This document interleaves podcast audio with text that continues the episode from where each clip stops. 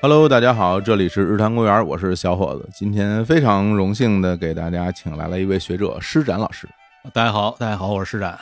呃，我很开心啊，啊谢谢谢这谢。算是偶像见面啊。哎哪里哪里， 我一直在听施展教授在很多的播客做的节目啊，最初是从东腔西调，嗯，然后对有一套系列的节目叫《列国志》，对我非常喜欢。对，谢谢，也算是给我们这个播客做一广告是吧？东腔西调， 对，啊大家如果感兴趣就可以去听啊。然后施展老师现在是上海外国语大学全球文明史研究所的教授，对大对，观学者。嗯，然后最近施展老师的一本书进行了叫算是增订版的出版，叫做《枢纽：三千年的中国》。嗯，哎呀，这些天我一直在读这个书，但是必须要承认，我并没有完全读完啊，就是因为里边的内容，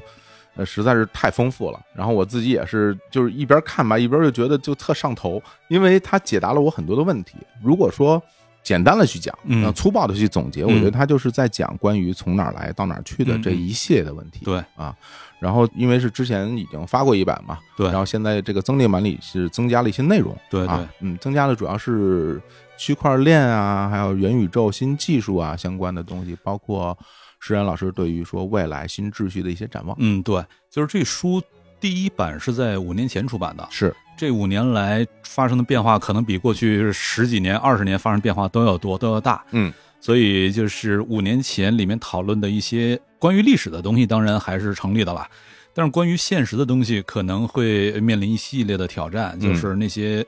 毕竟离咱们太近了嘛，他们变化起来有可能就是面目全非。嗯所以我在这个书的增订版里面，我一方面是回应这五年来发生的这些变化，嗯对我的那几个框架，我需要怎么把它给迭代一下。再一个就是刚才小伙子说的，我对于 Web 三啊，对于元宇宙啊嗯等等，对于这些东西做了一些比较深入的讨论。因为在我看来，今天就颇有点类似于五百年前地理大发现那会儿，嗯在那会儿人们懵懵懂懂的走向了海洋，实际上当时并不真的理解海洋。明白，对，之后过了一百多年，人们才真的搞明白海洋到底是一个什么逻辑。嗯咱们现在就是开始走入一个 Web 三的世界。五百年前是以大陆的方式在理解海洋，今天是以传统世界的方式在理解那个线上世界。嗯，可能我们正处在一个空间大发现的门口的确。然后其实就我个人而言，我是有点慌张的，啊，因为对于这样的世界的到来。本身，因为我算是第一代互联网的网民，尤其现在你干这活儿，这就是完全是在网上活动了。啊对，虽然我是第一代互联网网民，我我并没有感受得到说这个互联网对于世界的影响，它从虚拟的空间走进现实。嗯嗯，在相当长的一段时间里面，我都会觉得，其实虚拟世界和现实世界是割裂的嗯啊。嗯大家网上无论讨论的如何热火朝天，线下大家还是菜市场买菜。嗯嗯，但忽然有一天，你发现不是这样了，对对你发现它已经完全融合在一起了。对，对，所以这个时候其实会让我这种呃老年人， 也不是老年人，就感到有点慌张。所以今天我非常想跟石岩老师来学习探讨，就是我们现在该如何和这样的一个时代相处。嗯，但是如果我们去探讨这个话题，我希望把我们的整个视角再往回拉一点。对就比如说，像石岩老师这本书的第一章里面讲到了地理与历史之间的关系，然后这里边我觉得让我很兴奋的一点，它其实是把整个的一个中国分了很多不同的地理区域，嗯来分别来讲述每一个地理区域它的历史的变迁、历史的进展嗯啊，我心里会觉得哇，这个东西。这个这感觉对了， 就是我也不知道为什么，但是我感觉就所有事情就能讲得通。能说通了。对，所以我今天可能想着重跟石岩老师来讲一讲，在中国历史上不同区域的历史的发展，嗯然后最后整个的历史发展到现在，我们再如何看待现在整个的一个局面？我觉得就是我们会有一个从哪儿来到哪儿去，有理有据的这么一个梳理，可能会给大家带来一些帮助吧。对，嗯呃，我也顺着这个话题往前延伸一下哈，嗯就是之所以我们面对未来，现在反倒要回去看历史，嗯就在于面对未来越是惶恐的时候，我们就越需要看清楚当下我们在哪儿，是然后才有可能知道我们接下来会往哪儿走。嗯而当下我们在哪儿这个问题，是通过对于历史的叙述，通过对于历史的回溯而逐渐发现出来的。是所以在这样一个时候，很有可能越是在需要看待未来的时候，我们越是需要回去重塑历史。因为很多时候大家会有一种感觉，一种强烈的感觉，就我觉得我现在是什么样，嗯，嗯但是很多的时候这种强烈的感觉未必立得住脚。嗯，对，对，因为我们得出一个结论，我们需要有大量的素材。嗯嗯，那这些素材从哪儿来？当然，我们从历史的脉络里面能挖掘到很多很多的素材。然后我在读这本书的时候，就感觉施展老师好像跑了好多好多的图书馆，看了好多好多的书，最后把这些东西就写在了这第一章的这些篇章里。所以我看的时候就觉得很兴奋。然后与此同时，我还很好奇的翻到了后面，因为后面会有一些参考资料。嗯然后看到参考资料，字体一下变小了，然后然后每一篇写了好多好多的书，我我然后我觉得哦就是这样， 有一种很赚的感觉。呃，不不只是看了很多书，嗯而且也是跑了好多地方 哦，是吧？啊、对，因为我在书里面写到的那些边疆地区，嗯，我只要有可能情况下，我尽可能都要自己到现场去看一看。哇，有很多东西你光看书实际上是找不到感觉的，太好了！但是到现场看一下，很多问题就迎刃而解了。同时，你又会发现很多之前根本想不到的新问题。嗯，嗯，啊那这是好事儿吗？那当然好事儿了，对，当然好事儿了。 好嘞，好嘞，这完全再度拓宽了整个世界的范围。哦，对，好吧，那我们就开始聊起。好我想，其实第一点，我们就先从中原开始聊起。 ，OK，对，因为中原其实可能对大家来说是最熟悉的，我们学到的历史里面其实都是以中原政权对为世界观的这么一个对历史。然后我本人呢是华北平原生长的人啊，那施展老师是嗯呃，东北，东北，平原，对，我们都在这种平原地区长大。其实这些年我有一个特别强烈的感觉，嗯就是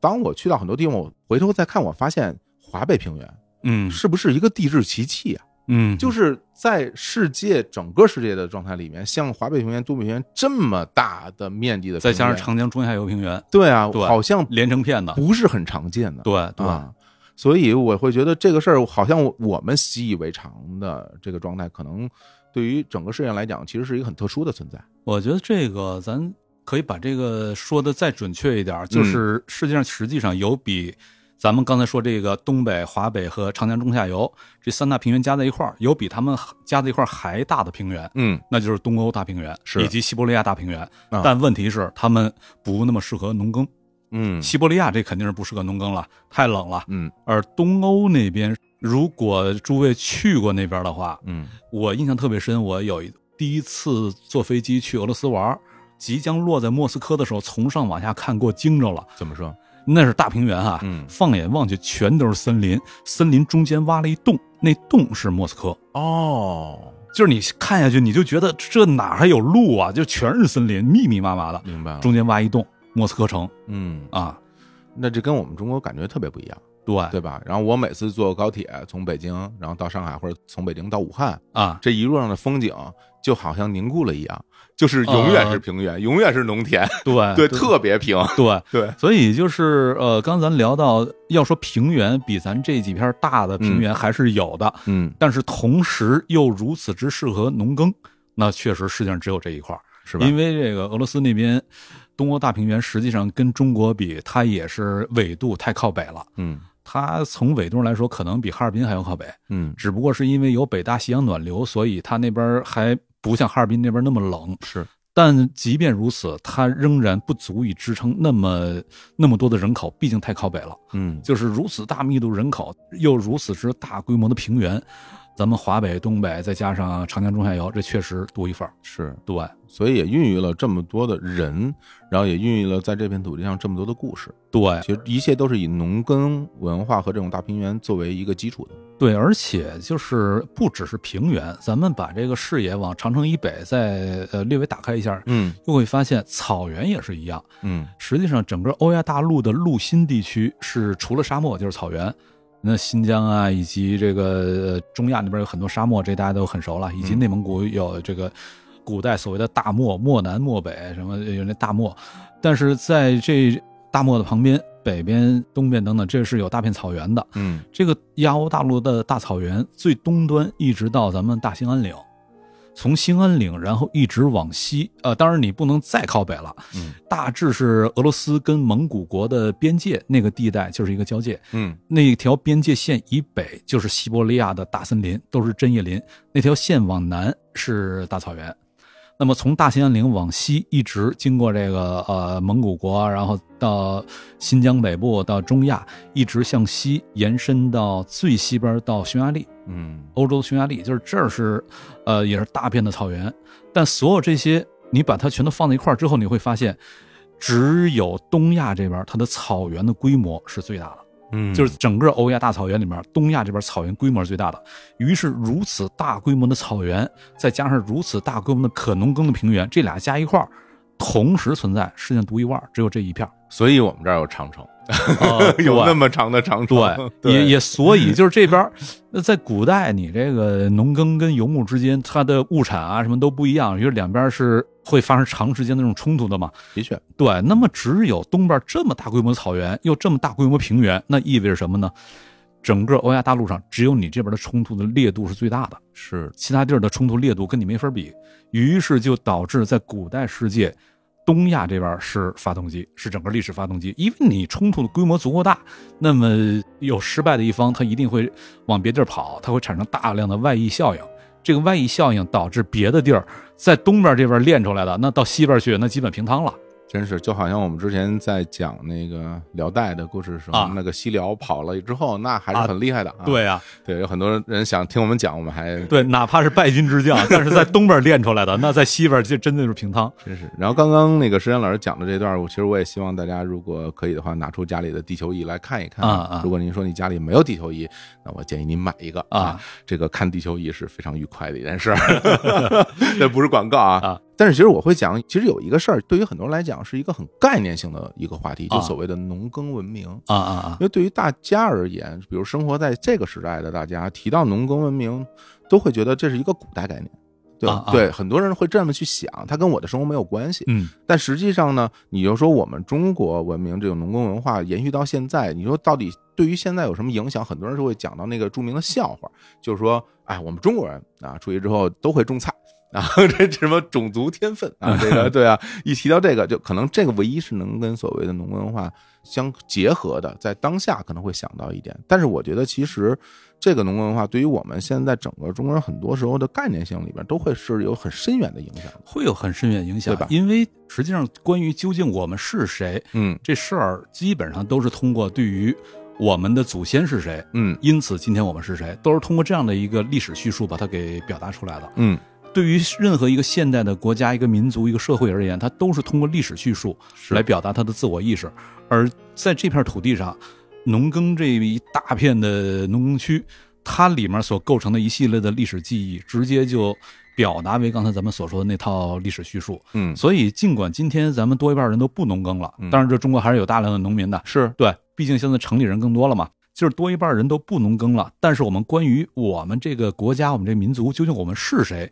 我们的这样一种历史叙述，却是跟当年那种农耕记忆彼此捆绑在一块儿了。嗯，嗯那您说能不能举出一些比较大家容易理解的例子来想说，哎，为什么我们会有这样的一种意识和看待世界的方式，其实就跟农耕文化相关呢？呃，就比如咱们都说那种叶落归根嗯啊，中原人这本能的一个反应，说叶落归根。嗯但是叶落归根，只有在咱们这种农耕文化之下，才会有特别强的一个诉求。实际上，就是你看，比如在那些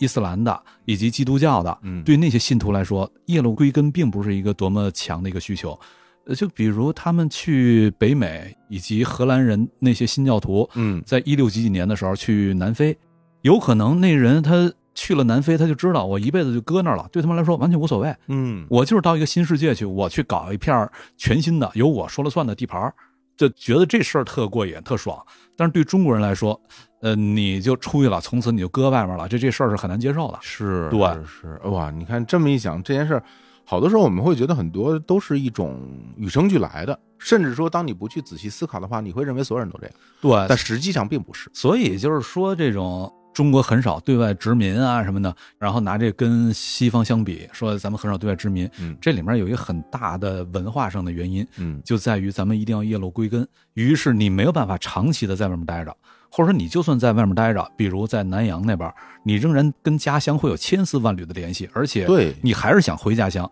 对，但是对于那些清教徒来说无所谓啊，我到了一个上帝给我的全新的应许之地了。哦，对，真的是，就所以我们为什么能够看到有很多的侨乡，有很多的华侨回来之后，又在家乡里面去盖房子，啊嗯，对，包括那种什么起洋楼的那种东西，对然后包括其实很多房子甚至都没有人住，对吧？可能每年只有过年的时候热闹一下，然后过完年之后大家就又四散而去了。对，但是我终究还是要回到我自己的家乡。对我印象特深，就是我之前我读博的时候学法国史了，所以当时在法国待了很长时间。嗯然后我在那儿坐火车出去玩的时候，碰到一个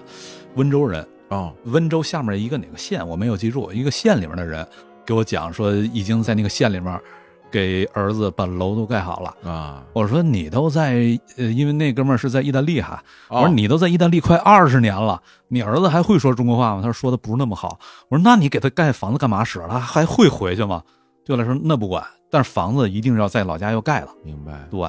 然后以及我在这个东南亚那边去调研的时候碰到的一些海外华人华侨，嗯呃，也都是，当然在东南亚碰到更多是福建人了。嗯，他们也都是在老家把房子已经给孩子盖好了，即便孩子不回去，但是房子一定得在那儿盖。明白。其实这种向心力，大家想想，当年孙中山为什么能从那边筹了那么多钱？呃，对 对，这个其实都是有根据的啊。是是是对，所以这些事儿，我觉得对于整个中国人很多的观念，包括很多嗯我们做事的很多的抉择，都会产生很多的影响。嗯如果我们说到抉择的话，其实对于另外一个区域，可能的影响就会更大一嗯点。就比如刚刚石岩老师在书里写的那种第二块，比如草原文明。嗯对我觉得草原文明这块有一个非常值得去探讨的和有趣的话题，就关于气候，嗯，就是气候对于整个草原民族带来的决策的影响是非常非常深远的。对对对。实际上，咱们过往写作或者说讲述中国历史的时候，嗯在我看来，有一个地方是非常需要对它进行迭代的。嗯迭代就在于我们过往对中国历史的叙述，基本上把它等同于中原历史。嗯等同于中原历史。那么在这里面，就是比如公元十世纪、十二世纪、十三世纪的时候，嗯，那一定是一个大宋本位的。啊，明白。对，那么大宋本位，实际上这里面很多人就会忽略掉一个 问题，实际上北京从来都跟大宋没关系哎呀，我们的听众对这个是了解了。啊、对，北京跟大宋就没关系。之前是安史之乱之后，安禄山就从北京起家的嘛。 嗯对，你要说大唐盛世怎么 over 的，那就是因为北京 over 了。嗯然后这个在安史之乱之后，啊这个北京又先是归辽统治，后来又归金统治，嗯再往后是元，直到朱元璋把朱这元璋个呃蒙古人给赶走。那安史之乱是七百五十五年开始，嗯然后朱元璋把蒙古人赶走是一千三百六十八年，中间隔了六百一十年，北京就跟所谓的这种中原王朝没关系。嗯，对。如果你仅仅从中原正统性，我不是说这个中原这方面就是不能聊，这这当然这是中国最重要的一个板块了。是啊，但是你仅仅从这个板块来聊的话，你就会丢掉大量的东西。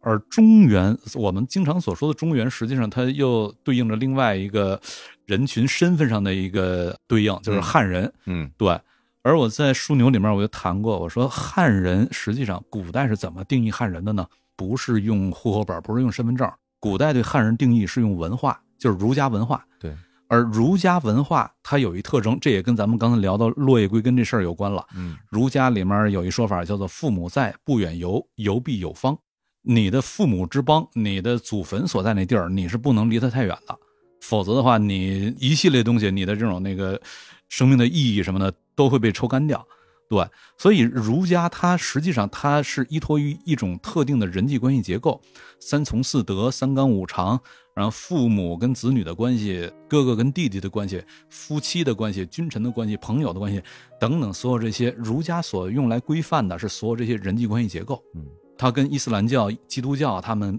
包括佛教也是一样的啊。这几大宗教，他们都是说你老兄皈依了我这个宗教了，那就行了，你就可以按照我这宗教所要求的一个虔诚的基督徒或者穆斯林的方式，或者一个佛教徒的方式来生活，你老哥一个也没问题，嗯，只要你能活得下去。但是儒教它必须得在那种人际关系结构里面才能展开，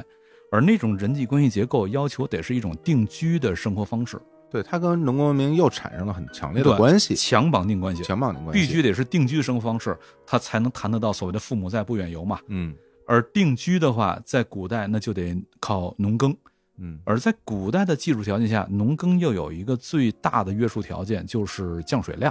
啊、啊，对，对，如果你的年降水量少于四百毫米，你就根本没有办法靠农耕作为主要生活方式，你活不下去的。而这个四百毫米降雨线就分布在哪儿呢？就分布在长城。是对，因为所谓长城是古代的农耕帝国的皇帝，在他的农耕帝国能推进的最北端，在那个位置修建的长城。嗯农耕帝国能推进最北端，也就是农耕能推进的最北端，那就是四百毫米等降雨线的位置。对，这就会带来一个结果，就是长城以北是生态上根本就不可能农耕，不可能农耕，那会带来什么结果呢？即便你是个汉人，你跑到了长城以北，咱说古代哈，你跑过去两三天回来这不算，你要是在当地要常住的话，你就只能游牧化，你靠农耕是活不下来的。嗯，而一旦游牧化，就意味着儒家所要求的那套人际关系结构就保不住了。嗯，那就意味着从文化上来说，你就不再是个汉人了。所以，咱们如果仅仅从农耕、从中原、从汉人、从这个视角来讨论古代中国史的话，那就意味着我们所聊的仅仅是长城以南的这片土地。嗯，而长城以南这片土地，在九百六十万里面占多大呢？不到四百万。对，有小六百万是在长城以外的。而在仅仅从中原视角来讨论的话，实际上我们讨论的只有不到四百万平方公里的土地。尽管这个里面人是占了比较多，但是从疆域上以及从它的历史过程上来说，那是北边跟南边相比，那一点都不差的。对，因为在古代冷兵器时代，草原的骑兵对于中原的这些步兵呢是有碾压性优势的。是的，对，所以北边尽管人少，但是它在权重上来说一点都不小，它的权重跟你一样是一。所以我们讨论完整的中国史，就必须得把南边、北边都能够纳入到你的视野里面，农耕的跟游牧的都纳入到视野里面来联动起来来讨论对。然后其实我是之前在好多年以前去看那个《全球通史》的时候，啊。我得到了一个好像对我来说很震撼的一个历史观，嗯，就是说在同样的一个时间维度上，整个这个地球它是在一个什么样的状态下大家在发展的。嗯对，嗯，而不是说你看这块儿就不看那块儿了。其实你对要在同一个时间维度上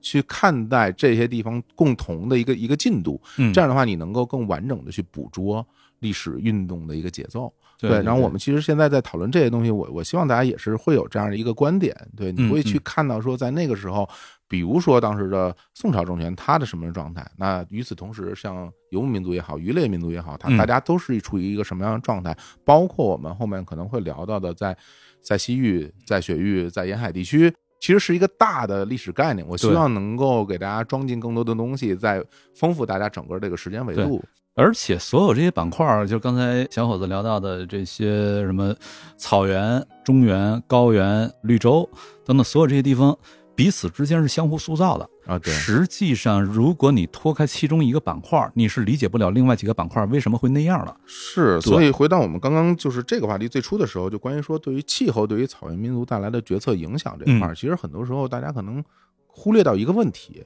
就是说为什么草原民族要南下？嗯就是很多时候大家会觉得哇，他们就是喜欢打 仗。嗯，其实，如果一个人在自己家那块地方，比如说他们游牧，游牧好好的，他为什么要来打仗？他其实是没有动力的。对所以对对气候的变化对整个他们这角色是会带来非常大的影响。对，气候变化，哎，这事儿特有意思。嗯我先把这个草原上它为什么打仗这逻辑说清楚，然后我嗯们还可以进一步聊一下这个气候这事儿。好啊，对嗯就是我在枢纽那个书里面仔细讨论了一下，嗯我说草原那边儿，咱们看它就是觉得有一个可怕的游牧帝国，嗯它对中原构成巨大威胁。我之前在知乎上看到有人提过问，就是说，呃，像东周列国那会儿，中原还不灵嘛？中原不灵的时候，为什么草原不在那会儿南下？南下你不就赢了吗？嗯，为什么等到你秦汉帝国已经特别厉害了，草原才想起来南下？你反倒你搞不定了。嗯对，为什么会这样？呃然后有人就给出一些解释，什么？在我看来，那解释是有一点问题的，因为他没有关注到，甭管是中原还是草原，它一些最底层的组织逻辑。最底层的组织逻辑是什么呢？实际上，我们观察任何一个国家或者说一个政体，它最底层的组织逻辑有三个要素：嗯，人、钱、枪。哎，对，这三个要素，你没有钱，你就养不起枪；没有枪，有别的有枪的人，你就搞不过他。是对，然后那么相应的，你这钱又怎么来？钱实际上得从人身上把它榨出来，嗯而然后你还得组织一波人去从另外一波人身上榨钱。嗯就比如像中原这边儿，我得组织一个官僚系统去从老百姓身上往外榨钱，这就收税。嗯对，而在草原上，它跟中原有一个很大区别，就在于中原这边儿，我从老百姓身上往外榨钱，靠官僚系统往外榨钱，这事儿相对容易。嗯，原因在于中原老百姓是定居的，对啊，我很容易就能找得着他，然后我从他这儿就能够征得着税。但在草原上，问题来了，就是这帮哥们儿是游牧的，逐水草而居，每天来回到处乱跑，你根本不知道他在哪儿，嗯你不知道他在哪儿。然后我让你去，我雇几个官僚去收税的，那官僚找不着他， 最后官僚人找了他找了半拉月，人吃马喂，花了十两银子，最后收回来二两，这事儿就不成立嘛。对啊对对对而且在中原这边，如果你收不回来税，皇上是可以惩罚这官僚的。对而在草原上，他也没有办法惩罚那官僚，因为这哥们儿肯定就跑了，你对你也找不着了，对对对对对，很容易就跑掉了。 谁还会回来领罪？这不啊开玩笑吗？对这个对啊 对啊，所以在这种情况下，就会带来一个问题：草原上是没有办法像中原一样依靠税收的方式来建立起一套财政系统的。是的，嗯，而没有财政系统，直接的问题就是你养不起官僚。而在中原，这是一个互相成就的，靠官僚来收税，然后再靠收的税来养官僚。嗯而在草原上，这互相成就是互相拆台。我既养不起官僚，我又没法征税，因为被征税的人到处乱跑。嗯所以，只有在中原定居的情况下，税收的成本小于税收的收益，这事儿能成；草原上税收的成本大于税收的收益，这事儿不能成。嗯，不能成会带来一什么结果呢？就是养不起官僚，我就没有办法进行大规模治理，因为大规模治理。你是得靠规则来管理的，对实际上就是管理一个这个公司，只要稍微上点规模，你都得有很复杂的规则。你靠规则来管理，那谁来执行规则？嗯呃，得靠官僚系统来执行规则。但是问题在于你养不起官僚，所以在草原上麻烦就来了，就是养不起官僚，我就没有办法靠规则来治理，不靠规则来治理，我就没有办法进行大规模治理。所以草原上一直实际上它只能靠熟人关系来治理，而熟人关系的话，它有一个生物学的限制，就是你必须得确保下面所有人呢你都熟嘛，嗯生物学的限制是什么呢？就是你的大脑处理能力对于这些熟人的数据的处理能力超不过一百五十人，啊，超过一百五十人，你大脑扛不住了，死机了。哦，对，这是一个生物学的限制，或者说组织行为学的一个限制。同时还有另外一个游牧经济学的限制，就是如果说咱们俩是一个部落的，嗯那得白天咱各自出去放羊，晚上咱得都回到一个营地，咱才算一个部落嘛。那是对，如果白天出去放羊，晚上我根本回不来的话，我走太远了，咱就没法作为一个部落了。对对，那就意味着你要放羊，晚上回来还能成为一个部落，你的这个草场的半径是有个极限的，对超过这极限你就回不来了。而在这个极限内部，它所能够支撑的羊，以及那些羊所能够支撑的人，人口的规模也就一百到两百人之间。嗯，所以从这两重的要素上决定了草原上它就是一百五十人上下的一个小部落，一个一个的小部落。如果这个部落它的规模、人口繁衍了超过了一百五十人，那有可能就会分裂成两个新的小部落各自游牧。但问题是，草原上那些游牧帝国它肯定不是这种所谓的小部落呀，嗯那人口非常多嘛，就我就是说，他从这个军队的这个角度来说，经常什么空闲百万啊，至少空闲四十万，那这根本不是小部落啊。这游牧帝国怎么来的呢？对啊，之前那些小部落在各自作为小部落的时候，它草原上有一问题，就是很多必需品因为生态所限，在草原上是没有办法直接产的，嗯它只能到中原来获取。而要从中原获取，是有两个办法来获取，一个是贸易，一个是战争。对而贸易成本肯定比战争要低，所以人们会优选成本最低的嘛。那么问题就转换了，转换成中原是否愿意跟你贸易？在中原不统一的时候，中原是非常愿意跟草原贸易的，因为不统一就是 N 多个诸侯，那诸侯会竞相贸易，因为从草原能够买来一个最重要的战略物资马。对对，你不从草原买马，你下次跟邻居打仗，你一定会吃亏。是草原马远远好过中原马嘛。那么竞相贸易的话，就意味着它的贸易条件对草原部落来说，贸易条件它会有一个市场均衡价格。竞相贸易有竞争啊，但是，一旦中原统一了，那么中原的这个统一的农耕帝国就可以用政治手段关闭贸易，或者规定一个特别离谱的贸易条件。嗯对草原小部落来说，我仍然需要那些东西，但是靠买我已经买不来了。嗯那就只剩一条道了，就只能抢。而要抢的话，小部落是搞不过这大帝国的，因此我们这些小部落必须得联合起来，就是只要中原统一了，草原那些小部落很快就会联合起来，形成一个很大的部落联盟。这个部落联盟就是那种所谓的游牧帝国，什么空闲百万、空闲四十万，它都是 N 多个部落它结在一块儿，结成一个大的联盟，空闲百万才成立。但你要看这联盟内部，它仍然是一个一个的小部落，是因为即便他们联盟连起来了，联盟的那种盟主就是大可汗，他仍然没有办法去征税，下面这些兄弟还是来回逐水草而居嘛，来回乱跑嘛，嗯仍然没有办法去征税。不能征税，就意味着你仍然没有独立的中央财政。那么兄弟们凭什么跟你混呀？因为跟着你混，能一块儿从南边抢东西回来。对，所以说可以解释说，大家当集结到一起的时候，其实已经想好目的了，目的就是为了去抢一笔，对吧？但是大家在草原上的生活还是要保持原来的生活状态，对你该放羊还放羊，所以你还是那样一个呃部落的形对式。，而且实际上，可汗想改原来那个状态，他没能力改，嗯，因为他没办法收税啊。没办法呀，他唯一能汇聚钱的办法就是兄弟们跟着我一块儿南下去抢，抢回来，这是一笔集中的钱，是，然后我掌握这笔钱的分配权，也就到这儿到头了。嗯，他没有别的办法。然后刚才咱们聊到这个气候变化，这里面特有意思一点，嗯就是中国古代它实际上气候是有这个气温来有来回的波动的，是的，有的时候有小冰期，有的时候有小暖期。小冰期的时候，这个四百毫米等降水线它会大幅的往南推，嗯但是小暖期的时候，这个降水线又会大幅的往北推。嗯往北推，那就意味着咱们今天所看到的这个长城是明长城，而明的时候是一个小冰期，嗯，那就意味着一旦是小暖期的话，在明长城以北，实际上有些地儿也是能够农耕的。明白，对，之前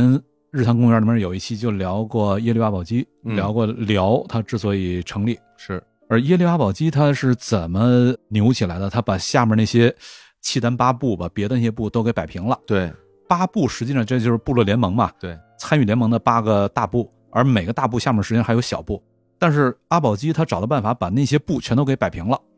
那么他是怎么摆平的？而且他这摆平不是靠说我从中原持续不断的抢，他是靠别的办法摆平。怎么摆平的？嗯，是他带着人出去打仗，到中原抢了一批汉人过来，对，抢到这批汉人放到了长城以北，在那儿你们替我种地。是的，而且只有阿保机想到这招了，就是只有他想着去搞一批汉人，别的那些部落首领没想着去搞汉人。他搞了一批汉人，用这批汉人种的地可以转化成他所需要的钱，用这笔钱他可以养一支只听他自己话的兵，是的，而这个兵在当时叫做辅心部，就是心腹腹心部，用这腹心部他只听我的，用这批人把别的不服的人全都给干掉了，把草原上先给统一了。而那会儿之所以他能做到，是因为小暖期。小暖期的时候，这个降水线在往北移，所以阿保机他起家的地儿在今天内蒙赤峰，对就是在那周边，当时也是能够农耕的。但是到了明朝的时候，小冰期又来了。实际在那个两宋之交的时候，南北宋之交的时候，就开始进入到小冰期了。然后小冰期一直到明清什么那会儿都是处在一个小冰期的状态。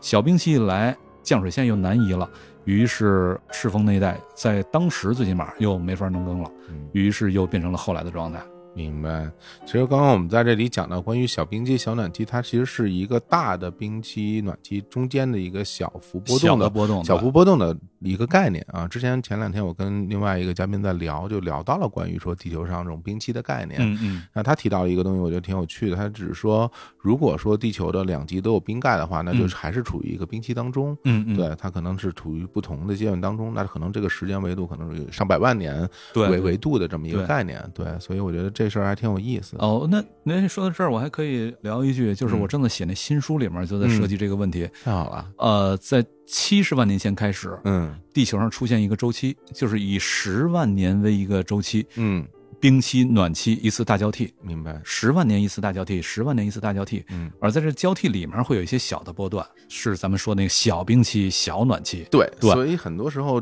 关于气候变化，我觉得这是一个特别复杂的问题。对大家不要把它想的特别简单，就好像说你一个人类的活动就一定能让地球变成什么样，我觉得这个可能可能不是这样，因为这对事儿它是涉及到一个更大的宇宙性的事儿，对就是在对对太阳系对里面，地球有三个太阳系级别的三个周期，嗯一个是它自转的时候，它的自转轴是有一个夹角的，你夹角在来回变，嗯四万两千七百年一个周期，然后它还有它的黄道倾角，它也有一个周期，嗯也是好几万年一个周期，再加上它的那种公转的那个轨道，它的椭圆儿的偏心率是多少万年一个周期，这几个周期叠加在一块儿的结果，共振之后的结果是刚咱说的那个对十万年一个周期。所以在这种情况下，甚至你把这个尺度再拉大一点儿，刚刚我说十万年这是从七十万年前才开始的，对啊，你把这尺度拉的再大点儿，地球上还有一个另外一个特别可怕的周期。我在当时看到那段儿，我特别的毛骨悚然，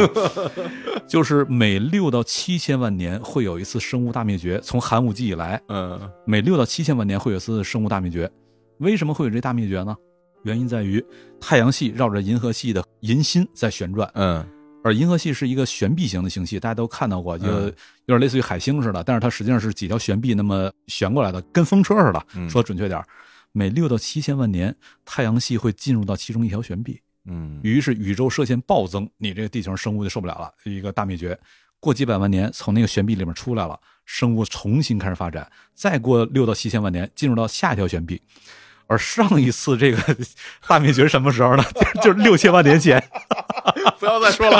啊，不要再说了。 哎呀，碳基生物是不堪一击的啊！ 我们我们什么时候的进化到硅基生物，可能能够试试看啊！我我我我这个话题不能再聊了。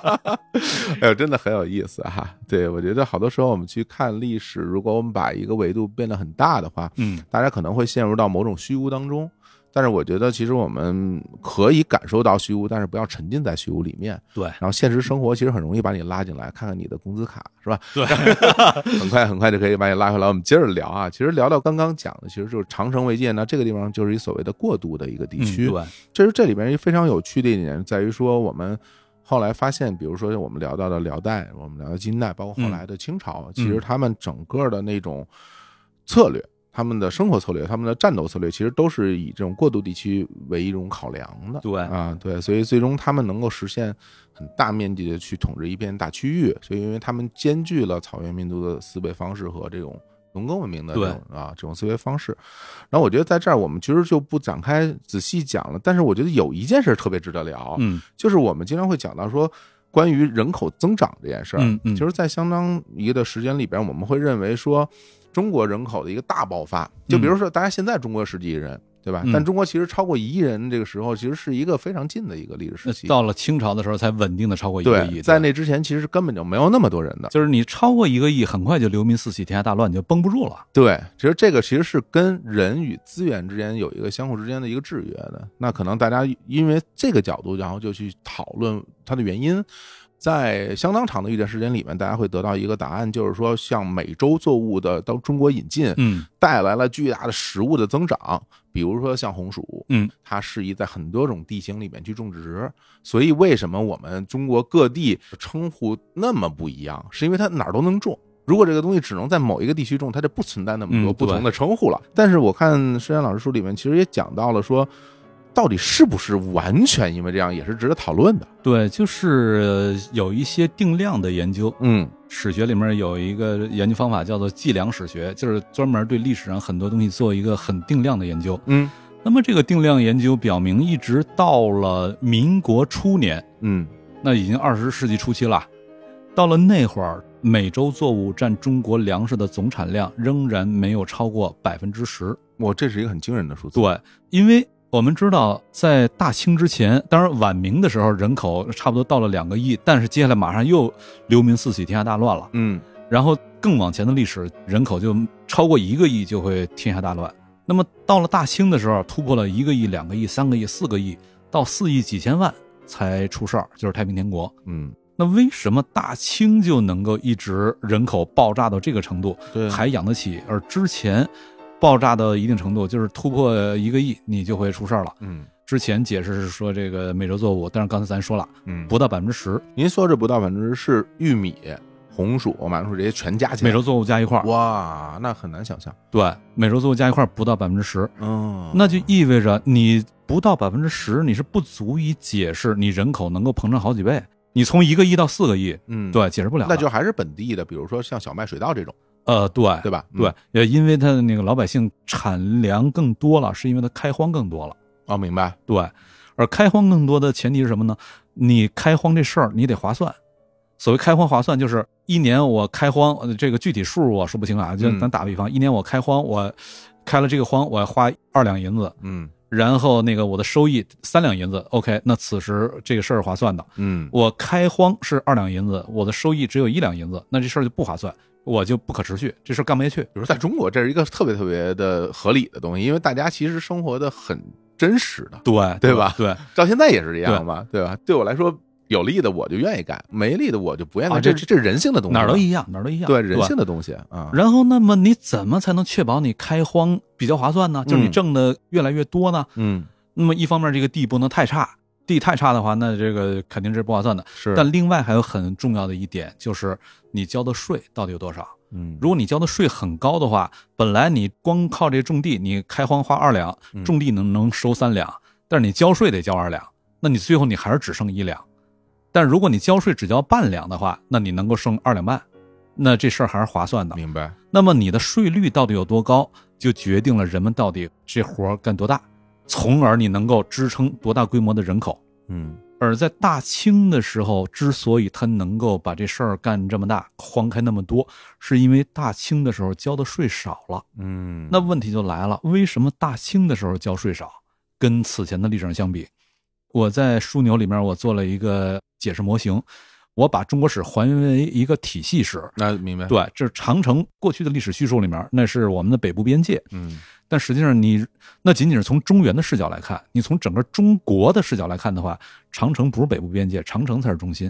因为整个中国的视角，你必须中原、草原、西域、高原都包括进来，那长城才是中心。对，其实这也是今天我们来讲这个的一个视觉结构，对，对那把这几个板块都包括进来之后，它就构成一个体系。在古嗯代来说，中原、草原、西域、高原几个板块加一块儿，构成一个体系。所谓的中国史是这个体系的演化史。嗯那么这个体系里面，我把它做出一个解释模型，我说什么呢？任何一个体系它都得达成某种均衡状态，嗯它才能大致稳定的持续下去。那么均衡分两种，一种是外部均衡，就是类似于汉朝跟匈奴对峙啊，嗯，宋跟辽对峙啊，这种我称之为外部均衡，就是体系里面有若干个帝国。嗯另一种是内部均衡，就是类似于大清这种，整个体系就一个帝国全包圆了。嗯那么外部均衡跟内部均衡有个巨大的区别。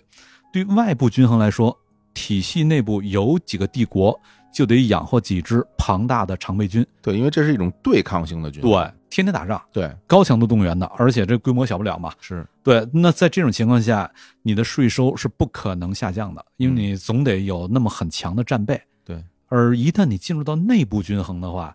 整个体系而言，只用养活一支中低强度动员的军队就够了，明白，因为这仗就少了嘛。对，所以在这种情况下，老百姓交的税就少了。然后特有意思的一点是，如果你说整个体系养活几支庞大常备军，这钱到底是谁出的？嗯实际这钱都是中原出的。嗯，因为草原上养的常备军，它是靠从中原抢的钱，它才能维系下去的。哎呀，所以养活几支庞大常备军，全都是中原出钱。嗯，那那中原老百姓，你交的税绝对少不了，真的是，对，真绝对的少不了。是而一旦是进入内部均衡的话，中原老百姓只用养活那一支军队就够了，你交的税少多了。所以就是咱们看《康熙王朝》里面，康熙会说那句话，说这个以后盛世这个人丁繁衍，永不加赋。永不加赋这事儿，康熙是有资格说的，但是明朝皇帝是没资格说的。对，因为明朝皇帝到底加不加赋，他说了不算，他是由蒙古人和那满洲人说了算的。蒙古人、满洲人打过来，你就不得不加赋，什么辽饷啊，什么这这这等等一系列的。而对于这个康熙来说，我已经打进来了，这个加不加赋，这个基本上没那么多战争了，加不加赋我就能说了算了。对，所以聊到这儿，其实我觉得希望大家去思考一件事儿啊，打仗到底好不好啊？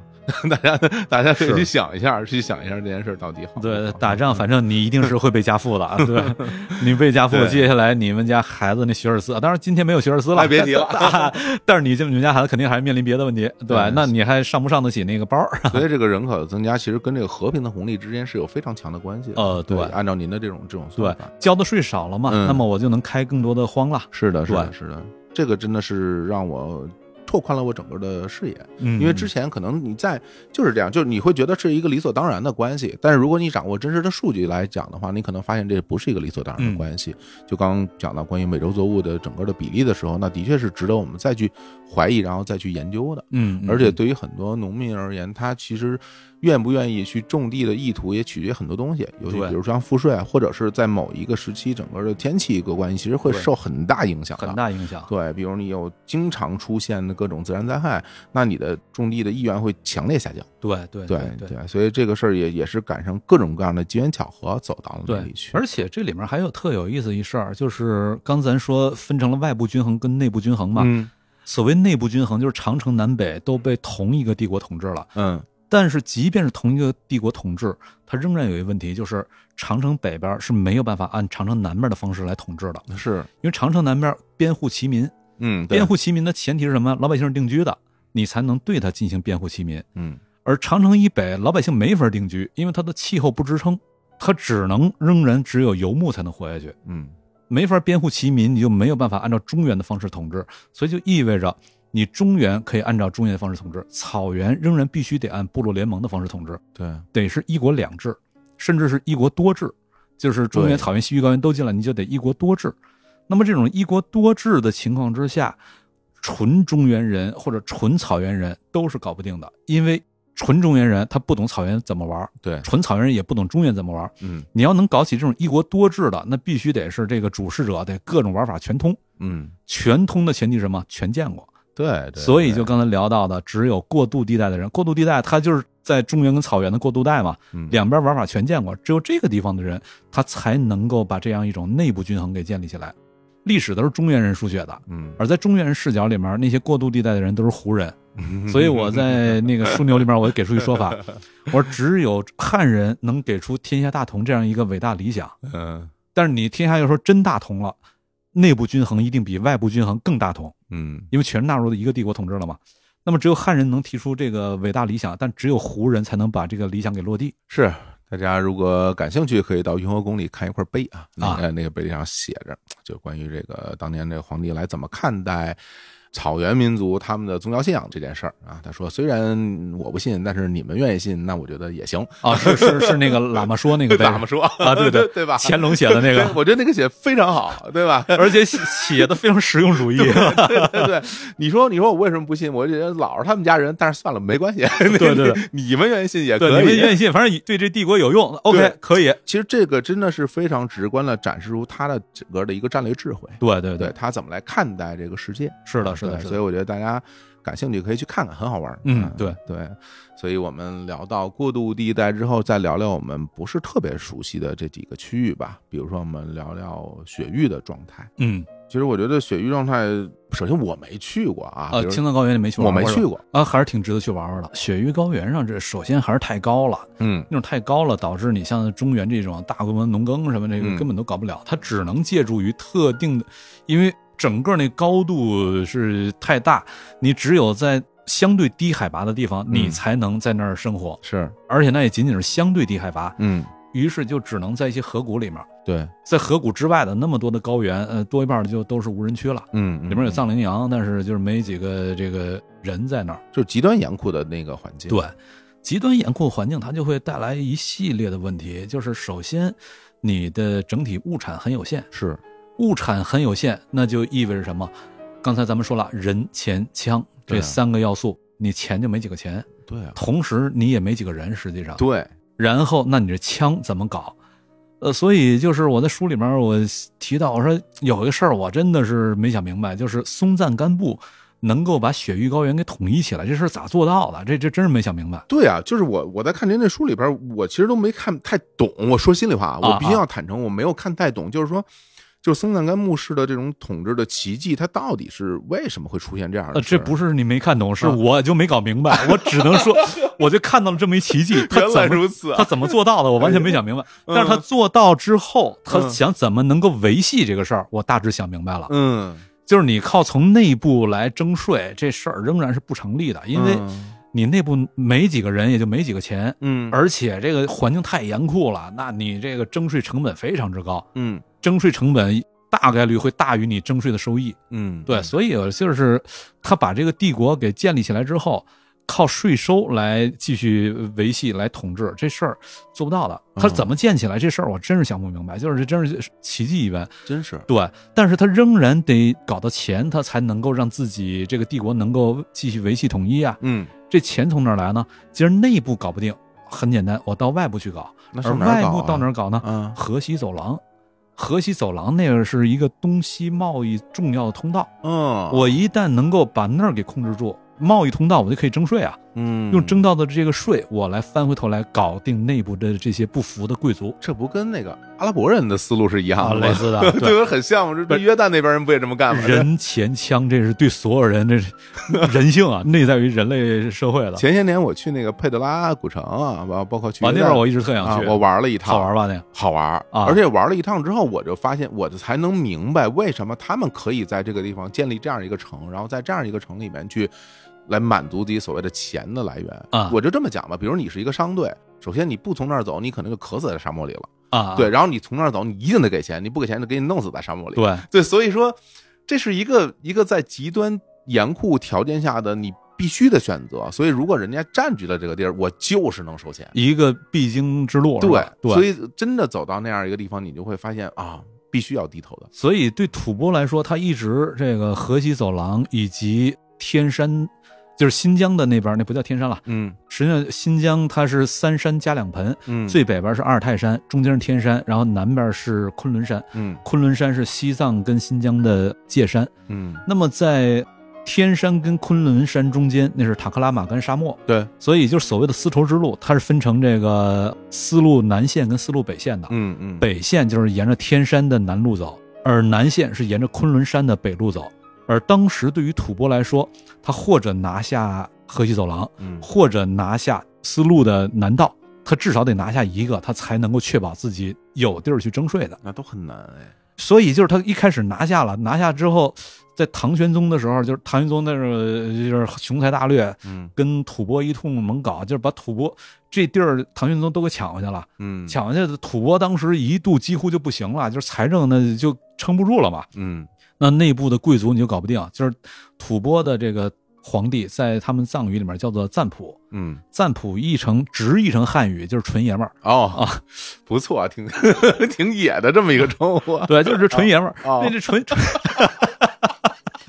太甚至有点愚蠢，挺傻不是的， 这挺鲁 的。呃挺傻的，嗯嗯。这这纯爷们儿，他这下面那些贵族实际上就觉得我也爷们儿， 啊，好， 也不服我们都赞普啊啊，，对，搞不定了。那就快搞不定的时候，安史之乱了。嗯，嗯于是这个河西走廊啊，什么这个丝路的南道啊，全都给丢给吐蕃了。吐蕃一旦把这些地儿都给搞定了，马上他的财政自由度一下就大下了。这赶上了，对，接下来他就开始大规模的扩张，嗯，而大规模扩张，当时大唐已经被安史之乱搞得奄奄一息，是他就没能力在西域啊、什么河西什么的跟吐蕃去搞事儿了。而当时跟吐蕃搞事儿的主要是谁呢？主要就是回鹘，嗯，就是漠北草原的。是，而当时大唐主要是局限在河西走廊往东中原这一小片儿，是实际上河北什么也都丢了，也就是都藩镇了。那么在西域，在河西搞事儿的，主要就是回鹘跟这个谁，跟这个呃吐蕃。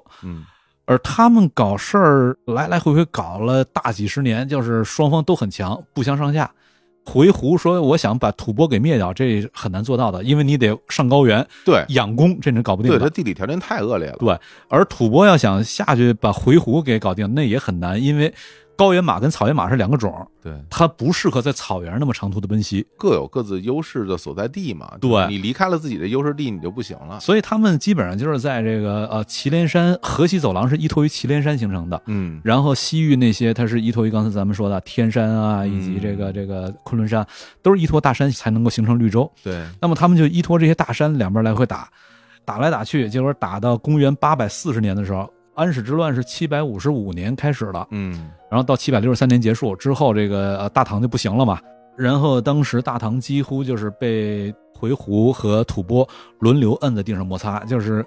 回鹘是时不时的就派一波人到大唐内部来搞一搞，嗯实际上都不是抢你钱，就是讹你钱，嗯，就是你不给钱，那我就呃反正你看着办吧，对嗯我来了不给钱我就我就弄了啊，啊，对。 然然后吐蕃那边甚至一度就打进过长安，嗯，对对对，双方来说，呃，大唐是看着这俩没一个好东西，但是谁都惹不起，因为当时大唐已经打不动了，是，没能力了。结果到了公元八百四十年的时候，回鹘出事儿了。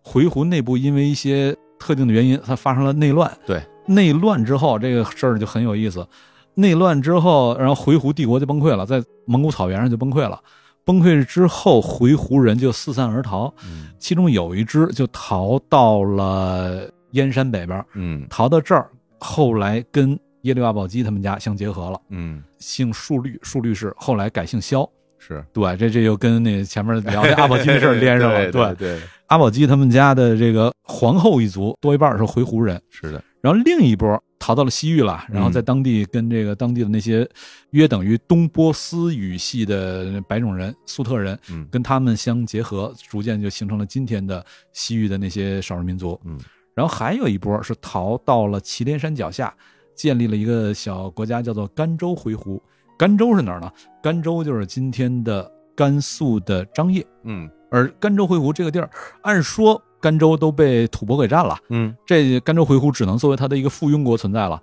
没想到就是甘州回鹘把这吐蕃给最后给弄死了，嗯，原因就在于河西走廊这边征的大量的税，你得想法得运到这个高原上，而从河西走廊上高原，你得穿祁连山，最重要通道就在甘州。哎，只有那儿有一个通道，穿祁连山通道。甘州回鹘把这一占，就意味着所有的税收都得过甘州回鹘地盘儿。甘州回鹘在这里面是可以节流的，这就买路钱啊，对。嗯，而节流到一定程度，那那高原那些蠢爷们儿就受不了了，对钱 不够。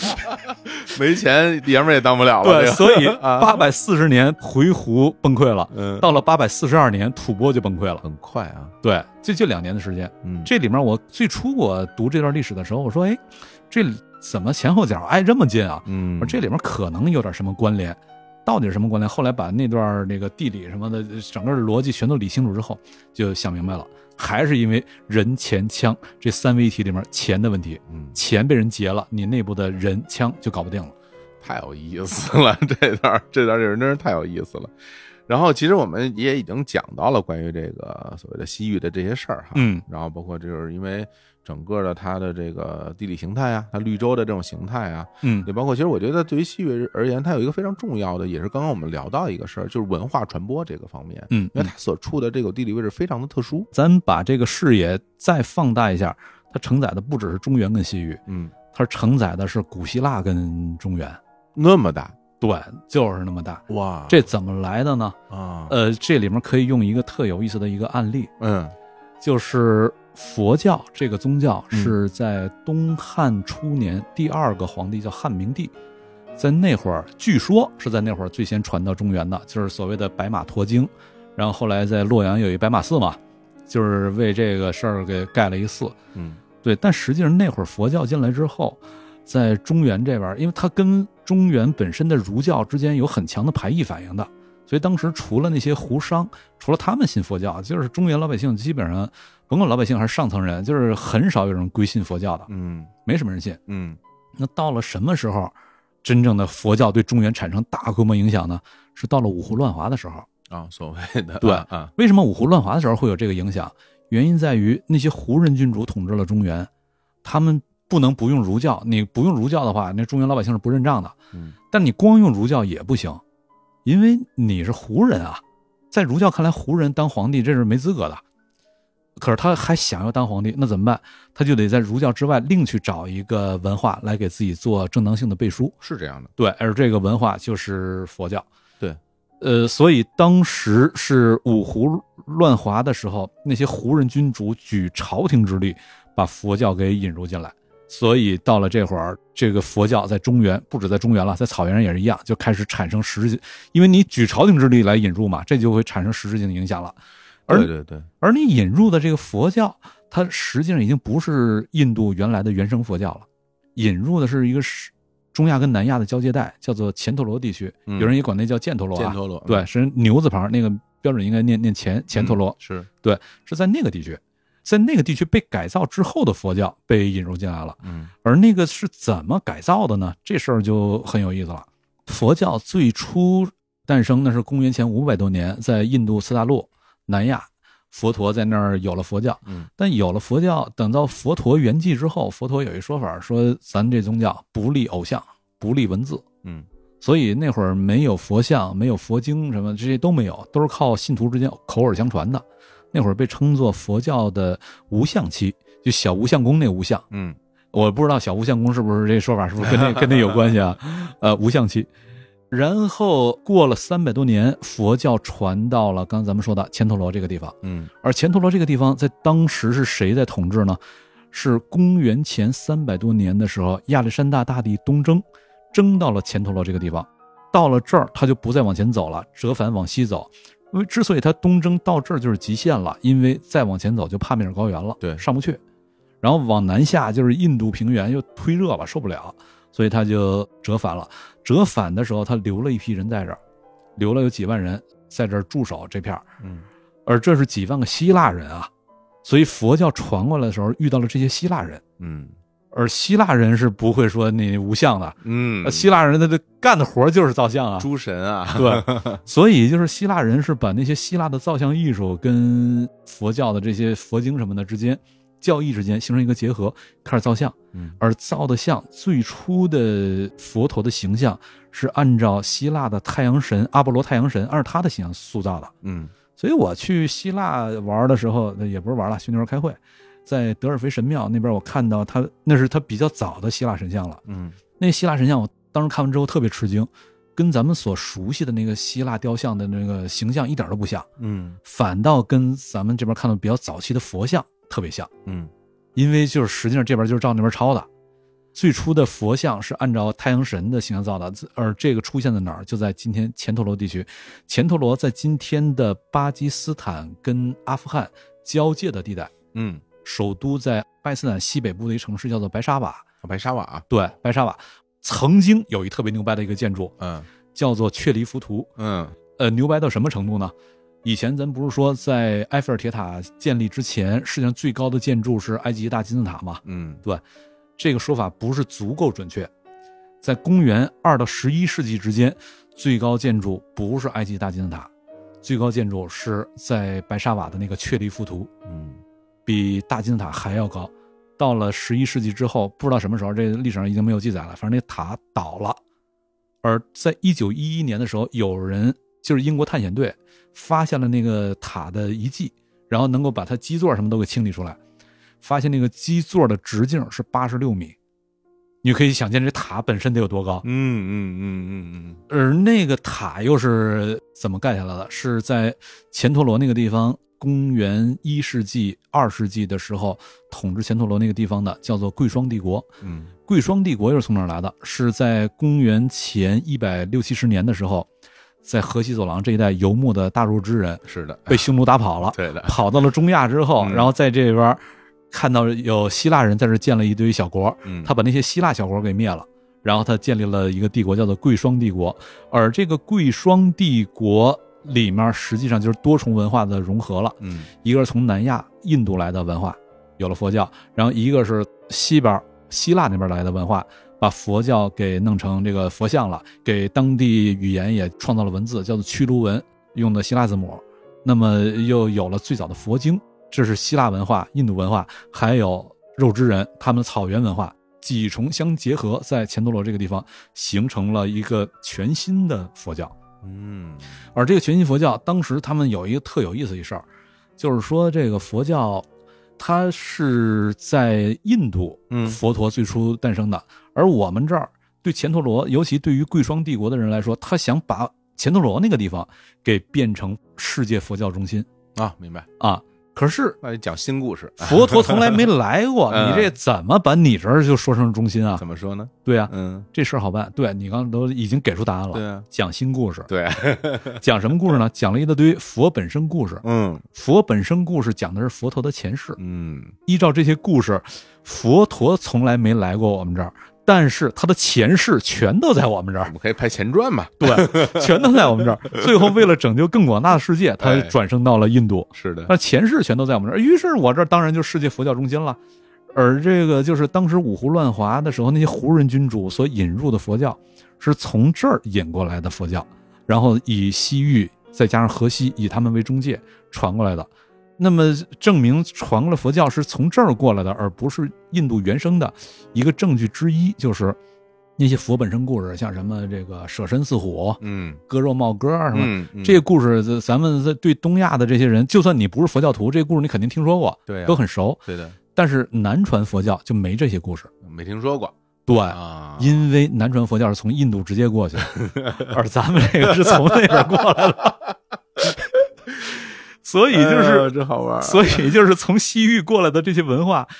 它融合的可不只是跟中原之间，它是把整个欧亚大陆给连在一块儿了。对，所以其实这真的是很有意思。因为比如说，如果我们就以佛教来在中国整个这个地区上的传播，它很多时候、大部分时候都是一种自上而下的这样一种宗教的传播。嗯比如刚刚您讲到五胡乱华，包括我们讲到，比如北魏时期，啊，为什么那边他们在用佛教整个去做这些事儿的时候，其实也是一个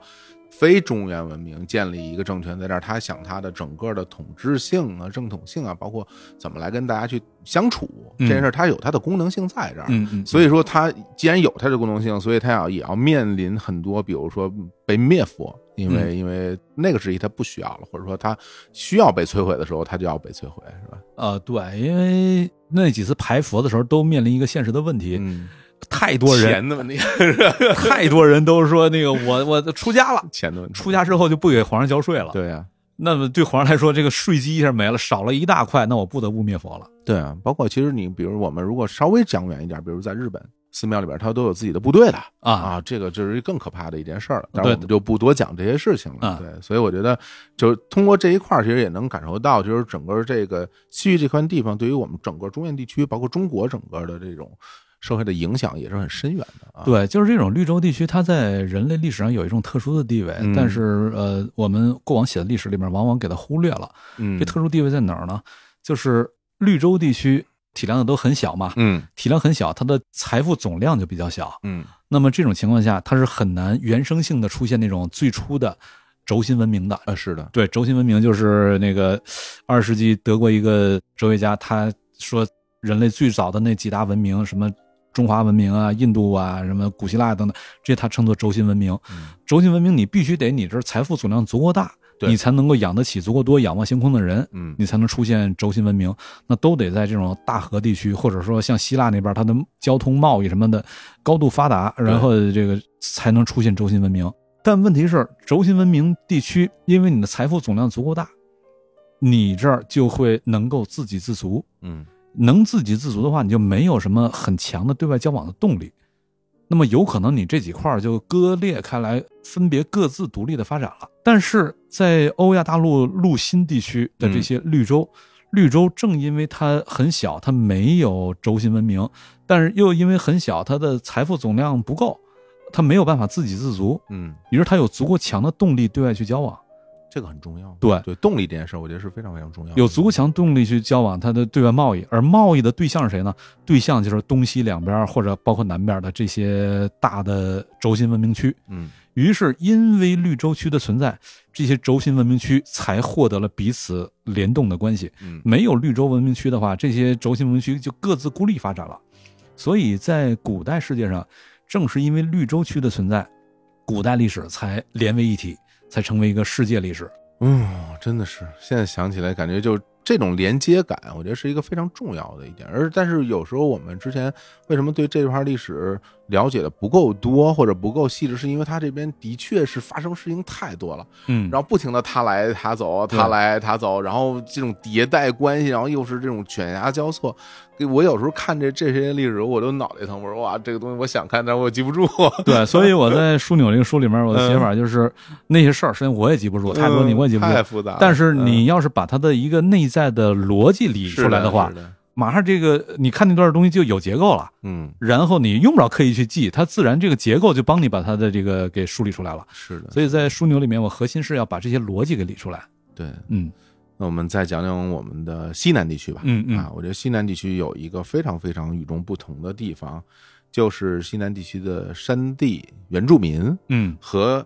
中原来的外迁者，嗯啊，他们这种相处这种社会结构啊，您在书中把它写成是一个逃避型的社嗯会结构，这个词非常有趣，嗯，能不能具体解释一下？呃，逃避型的这个社会结构是我从一个人类学家叫做斯科特，嗯他的一本书叫做《逃避统治的艺术》。嗯我从那里面引出来的，就是说，实际上中原的帝国，它不断的在扩张自己的统治的时候，嗯不止中原帝国啦，就是大清也在扩张了。咱就说一个轴心文明区吧，轴心文明区的帝国在不断扩张统治的时候，被扩张的那些人群，嗯，它实际上是俩选项，一个是我接受你的统治，是，但接受你的统治就意味着你原来的很多生活方式、习惯，甚至你的文化，有可能你不得不放弃掉、被改变。对。于是，在这些人里面可能会出现分离出来另外一拨人，就是我不愿意接受你统治，嗯，但我又打不过你，怎么办？那我只能跑。对，对，往哪儿跑呢？肯定是往你这个帝国够不着的地儿跑嘛。嗯如果你生活在边境那个位置，那相对容易。我跑到你这个军力覆盖不到的更远的地儿，你不是在边境的话，或者边境对面是另外一个帝国，嗯，那怎么办？你就往山里面跑，往山里面跑。这个帝国实际上，呃，名义上这个山也归帝国统治，但实际上帝国没有办法真的进去，因为成本太高了。对，不单单是在那个年代，我觉得其实一直现到在也现一样在这个年代，，对对大家其实可以想象有一件事儿非常非常的直观，就好像阿富汗战争，对，哎我对你阿富汗战争的时候，为什么这个战争持续了那么久？就是大山嘛。对你到那种时代，面对大山依然束手无策。对对，而一旦跑到山里面，就有一个特征就出现了，因为山里面跟山外面的这种空间结构，嗯，以及你所可以用的资源什么全都不一样，是，所以你的这些人的组织结构、组织形态嗯就必须得发生变化，以及你的组织形态发生变化之后，你的观念系统、你的伦理系统都得发生变化，嗯对否则这事儿你是没有办法把人给组织起来的。所以在大山里面，它就会出现一种特定的一种组织形态，就是比如山里面，咱们经常看到说。泸沽湖那边儿什么走婚制，觉得哎爱好浪漫啊，哎，对，但为什么它会有那种看上去好浪漫的一种一种说是好浪漫，很多人想的是好省事儿啊，并不并不并不真觉得浪漫，你只是觉得没有你什么事儿啊。对，对？ 之所以会出现这样的一种传统，这样的一种文化，嗯，跟刚才咱们说那种逃避统治的艺术是很相关的。是，因为所谓走婚制，就意味着他的家庭结构跟咱们平时所说的那种家庭结构是不一样的嘛。而家庭结构这东西最初出现，或者说家庭最初的出现，它是干嘛使的？家庭最初出现，实际上是作为一个财产单位出现的。嗯，通过家庭这样的一个形态的出现，使得本来男的，呃，你纯从一个生物学的角度来说，对于男人而言，他最优的一个选项是跟女人，就是能够生完宝宝之后，他自个儿肯定出去玩去了，然后再去找下一个女人，让我的基因能够更多的传播。就这是一个纯生物学的角度啊，就是一个动物性的东西啊，对，纯对动物性的啊东西动物性的东西。但嗯你在这种情况之下，你的财富是没有一个很强的积累效应的。嗯，对，而且就是你生的孩子这种能够成活的概率相对也不那么高的。嗯那么只有这个男人他肯为这个孩子、为这个女人付出很多的情况下，他的后代活下来的概率才更高。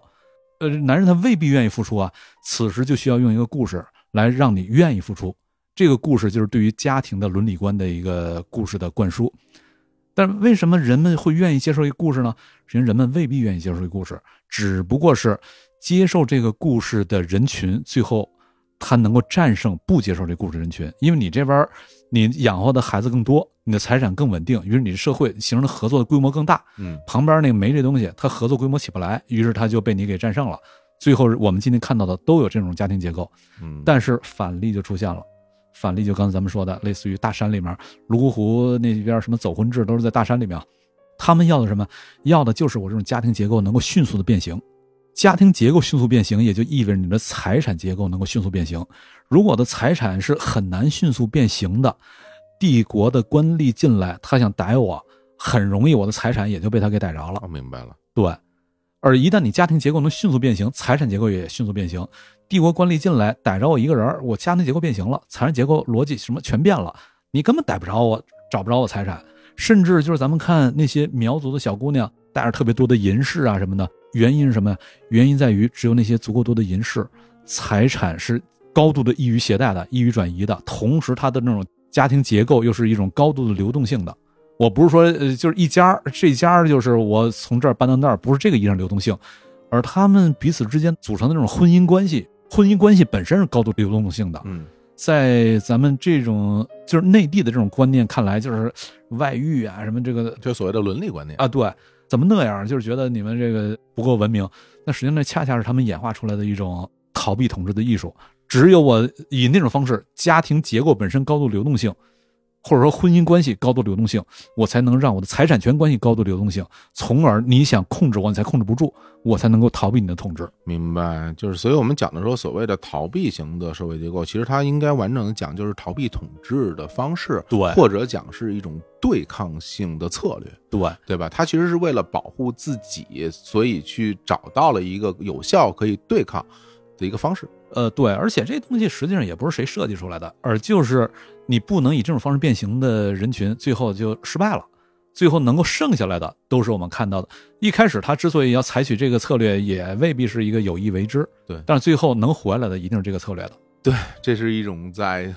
混沌状态中找到的一种对平衡， 演演化的结果。对对对对对，这个东西就很妙。我觉得这事儿挺好玩儿，因为就是说，很多我们之所以讲，可能跟我们生活关系更近的，就像所谓的客家人，啊，比如客家人他为什么会成为所谓的客家人，包括他们到了这种大山中，大家如何以一种什么方式来生活，嗯包括到现在你还能看到一些土楼，嗯，对吧？嗯？然后那土楼也是一种对抗性的方式啊，自我嗯保护的一种机制。对，我觉得大家都是会有一些个体的智慧的集合，最后展现成一种规则性的、组织性的一一种生活方式。对对对，对，我觉得这个东西其实现在大家也能够去思考，说为什么会有这些东西，它从哪儿来？对对，嗯，以所以所谓的大一统，它是一个政治上一统了。对但在文化上实际上是高度多元的。对啊我们一旦进入到呃具体，进入到微观去观察，你会发现很多高度多元，而且这种多元，这才是我们这个民族的活力所在。对对对对对对对，因为我们国家其实大部分地域都是在大陆地区嘛，对，对吧？其实，所以我们有的时候，像我之前学到大航海时代的时候那段历史的时候，我就会发现这跟我们国家是不是没关系啊？我一直觉得，就我们国家对于说海洋的探索这事儿，听起来好像不太常见，至少在我们看到的所谓的以中原正统历史为讲述的历史蓝本里面，就对于海洋之间的探索也好，战争也好，都很少见。对，但对啊实际上这是因为历史是由中原的人写对的对对，的，而东南沿海的那些在海上讨生活的人，他们是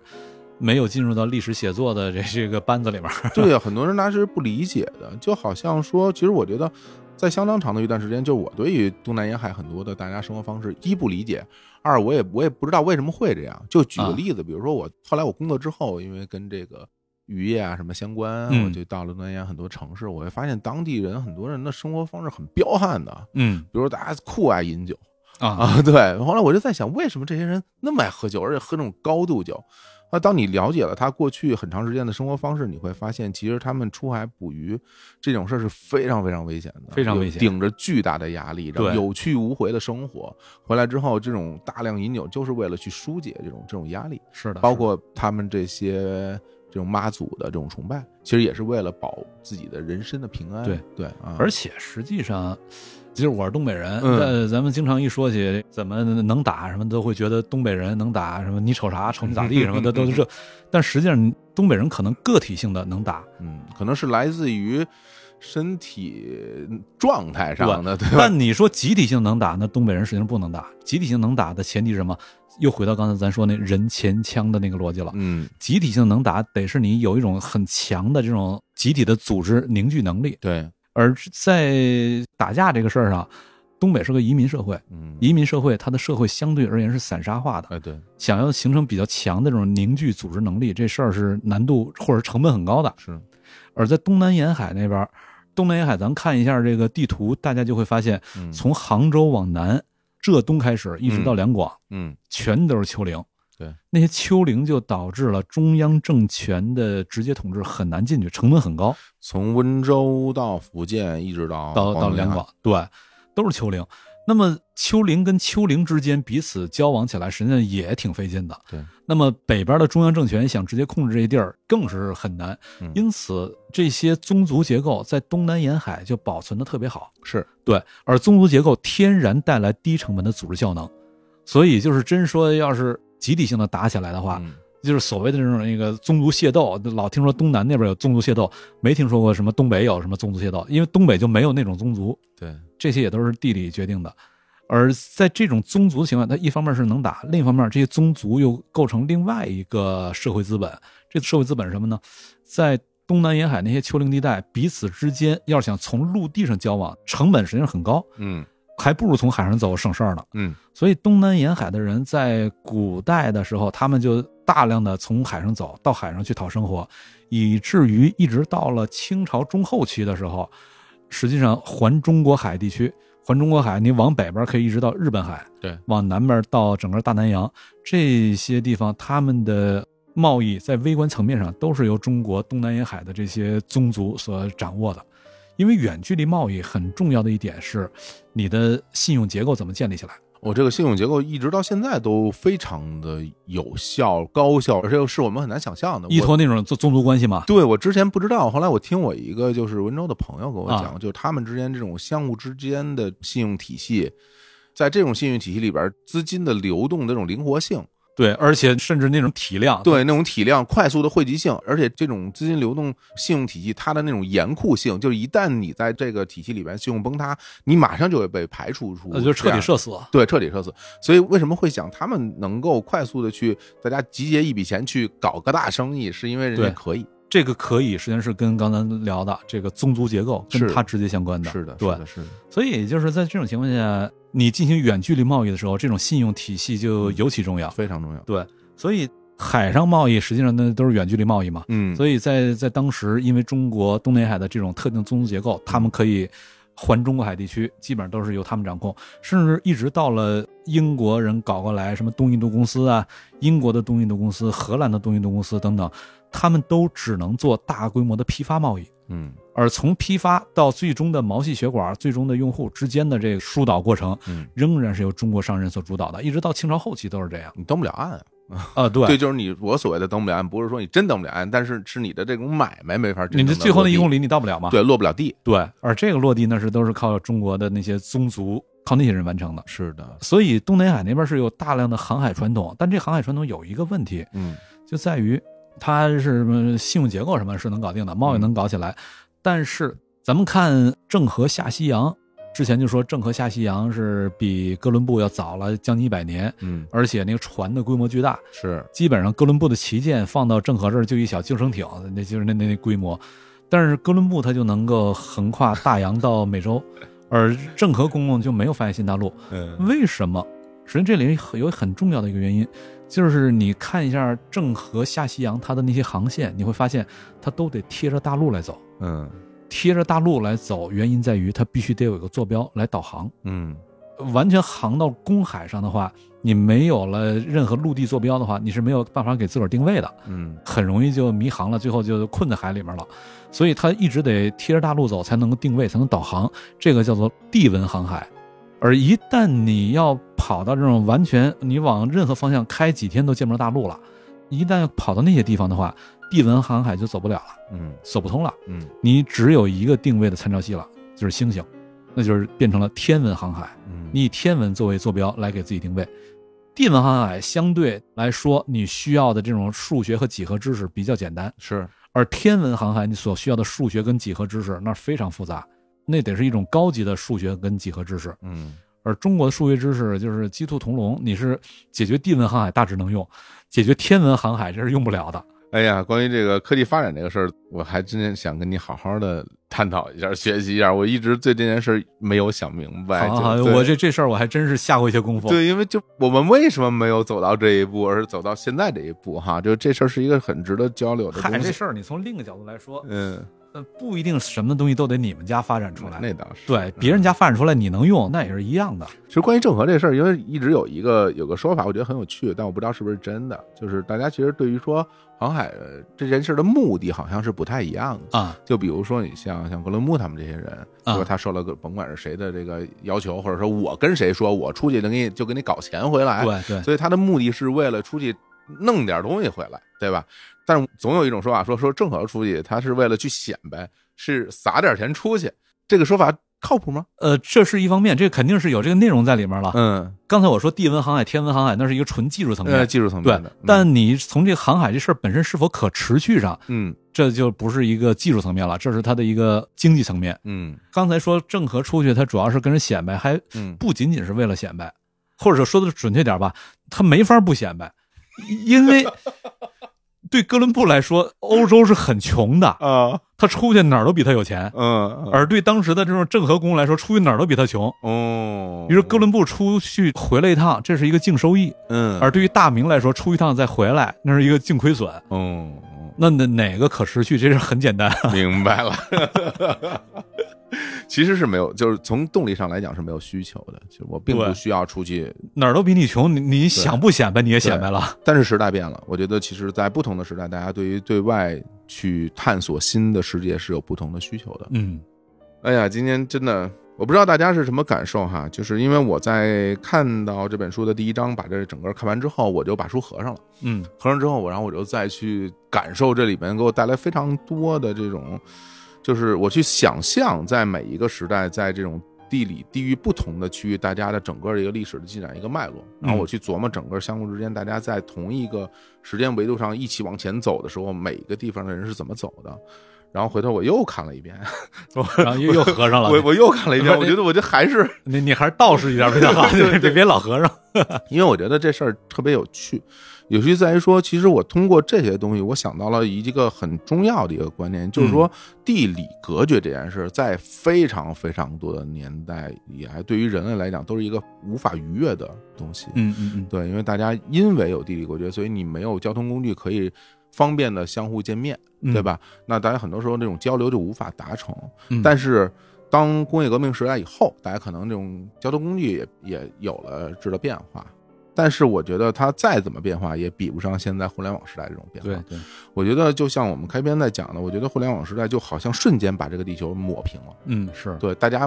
地理隔绝这种东西不存在了。嗯对于是乎，每一个人都赤身裸体的在互联网世界相见了。嗯嗯，然后我会觉得这件事儿怎么说呢？因为呃，总会有一种好的想法，就是说，比如说大家，哎，我们全世界的人们走到一起来啊，所以所有的人类在在一起，然后这件事儿是一个非常美好的事情。但是我总会觉得这里面有点问题，嗯问题在于说我们有没有做好准备，大家以这样的距离、以这样的方式相见。嗯对，在网上有很多的冲突，很多的矛盾，很多的相互的不理解。我觉得这些不理解不是因为一些人，比如说性格问题，或者是什么知识量的问题。我觉得很多时候是因为大家根本就不是从一个地方走出来的，所以嗯你对于这个世界人是不一样的。嗯呃我可不可以这样去讲？我不知道石岩老师现在对于说互联网时代大家这种相处，您是一种什么样的感受？呃，我把这问题切换成另外一个角度好啊，就是刚才您说到地理的隔绝，嗯实际上地理的隔绝不一定是坏事儿，嗯在我看来不一定是坏事儿，原因就在于如果在历史上人类没有那种隔绝的话，有可能很容易彼此之间就拉平了，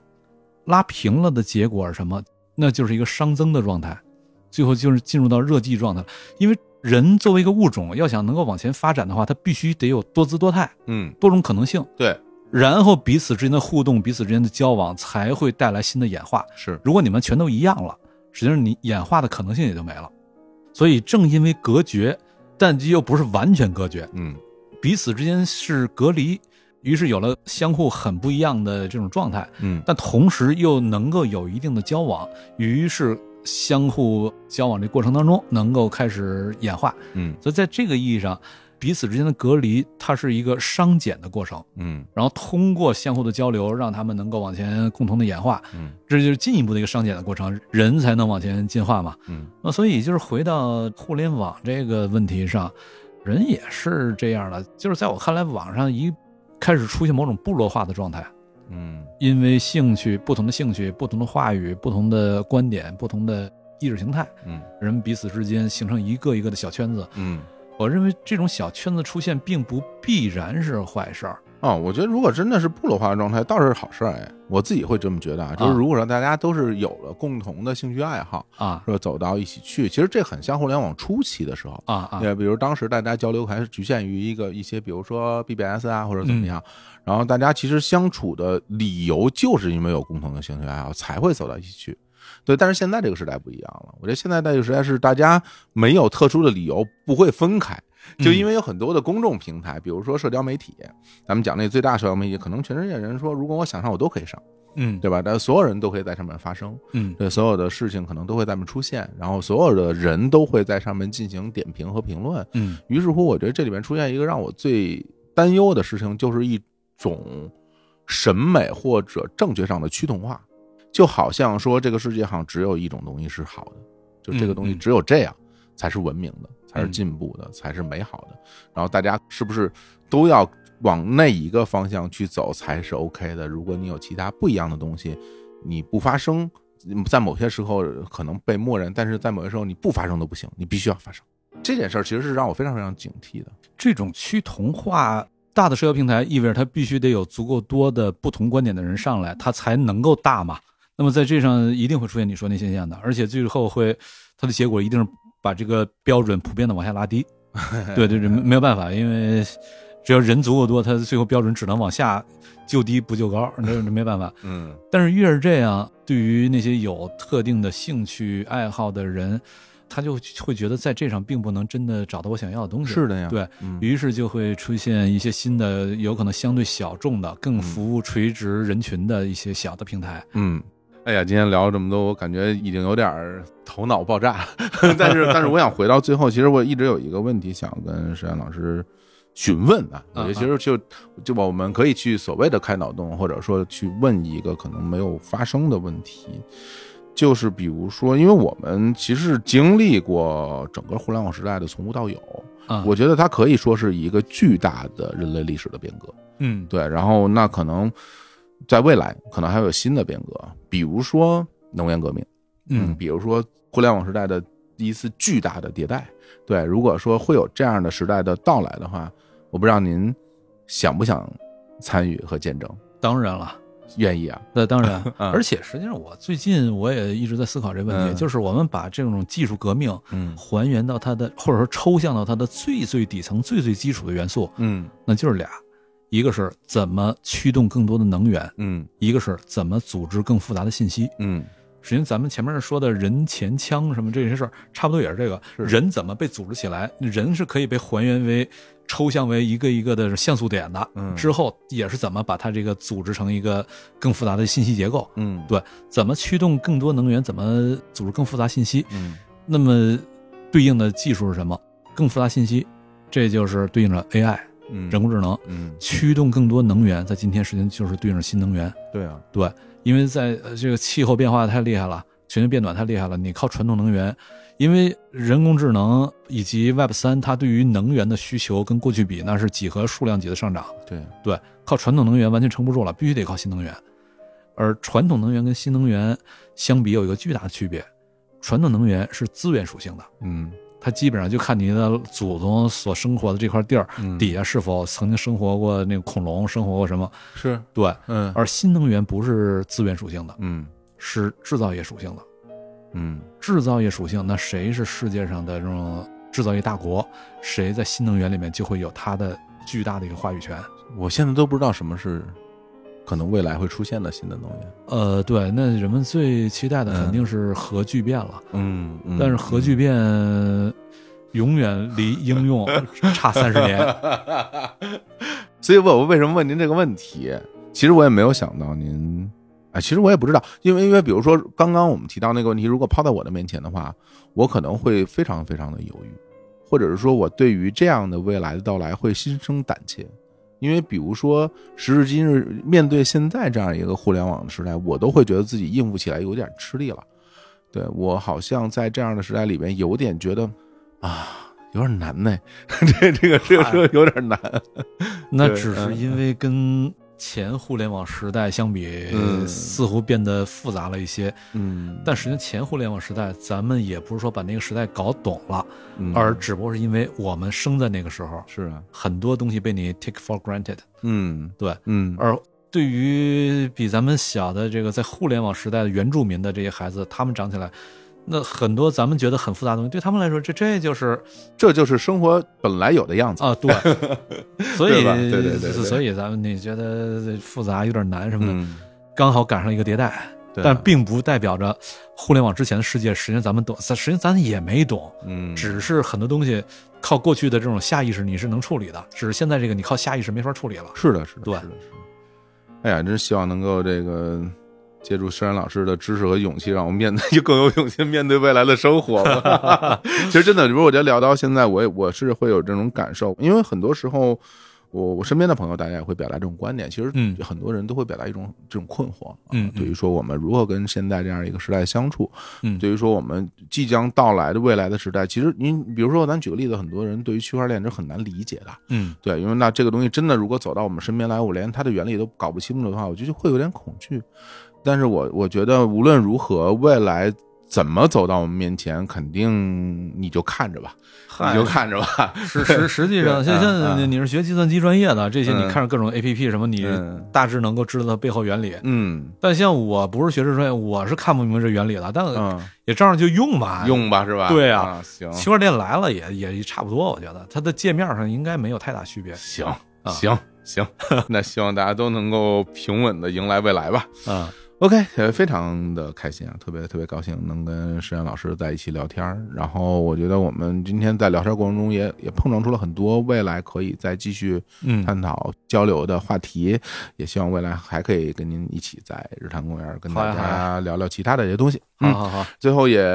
推荐那个《枢纽》这本书。之前我听山老师说，说这本书可能读起来有点难懂啊，但是我不知道别人，反正我自己读的时候我可开心了，就是对我就觉 得 之所以我说难懂，是在于嗯这个书的绪论那部分嗯哲学性有点强啊，就是嗯非哲学专业的人读着有点有点费劲，嗯但没关系，把那个部分跳过去，嗯，直接从第一章就是小伙子刚才所说的地理与历史，嗯从那段入手，嗯那就很好玩了。非常非常的有趣，也希望大家能够喜欢。那最后呢，也非常欢迎大家去关注施展教授的微信公号和个人微博，名字都叫施展世界。谢谢好吧，那今天就聊到这儿，我们跟大家说拜拜。啊，拜拜。